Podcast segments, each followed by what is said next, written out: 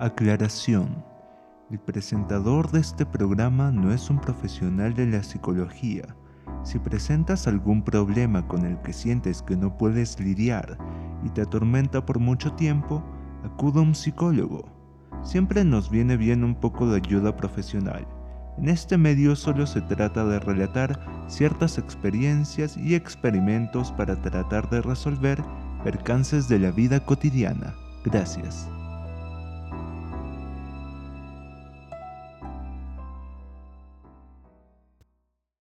Ante la crisis que atraviesa la sociedad, se ha restringido la movilización. Esto implica que a partir de cierta fecha no podremos trasladarnos libremente como solíamos hacerlo. La mayoría de la sociedad ha dejado de moverse.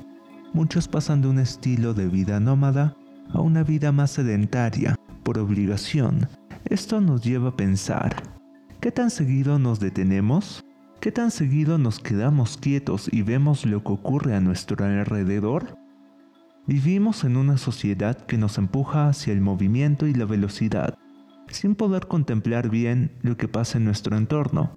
Es por ello que este es el momento ideal para detenernos, quedarnos quietos un momento y ver qué hemos hecho, cómo nos hemos tratado nosotros mismos, es una oportunidad excelente para preocuparnos por aquellas personas que no frecuentamos, no necesariamente por problemas personales, sino por el tiempo que suele escasear en este ritmo tan agitado de la sociedad actual.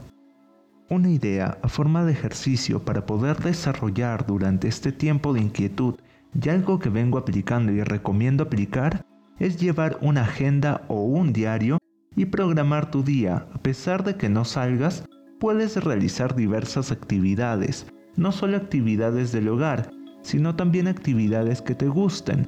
Puede sonar cliché, pero puedes aprender alguna nueva habilidad o pensar en alguna nueva idea de negocio. Las ideas nunca dejan de llegar, a pesar de que no nos movamos. Por ejemplo, si te gusta ver muchas series en Netflix, puedes empezar a escribir reseñas y grabar videos de ellas, para después subirlas a YouTube si eres bueno haciendo eso y eres constante, hasta podrías llegar a monetizar tu contenido. Ayúdate de tu agenda y o diario para poder llevar un control de tus actividades. Otra sugerencia es que pienses en alguien especial para ti, de preferencia alguien a quien no veas muy seguido, y que escribas todo lo que sientes por esa persona. También escribe, ¿por qué no le has dicho eso?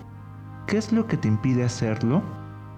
Esto no es para que te autoflageles, sino para que seas consciente de las barreras que sueles o solemos poner al momento de expresar nuestros sentimientos. Llámala o llámalo. Puede ser un amigo, un familiar o una pareja. El momento es ahora. Nadie es eterno y no sabemos si mañana estaremos.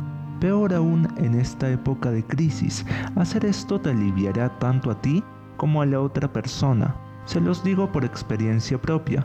Un día, de forma muy inesperada, me escribió una amiga muy cercana para preguntarme cómo estaba y expresarme el cariño que me tenía.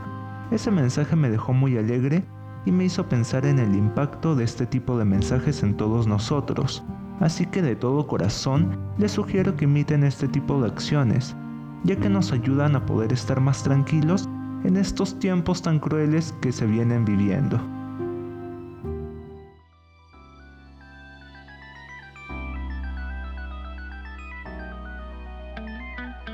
Es el momento idóneo para retroceder, aprender y avanzar, buscar soluciones y tratar de no cometer los mismos errores. No permitas que la inquietud te domine. Todo pasa, todo cambia.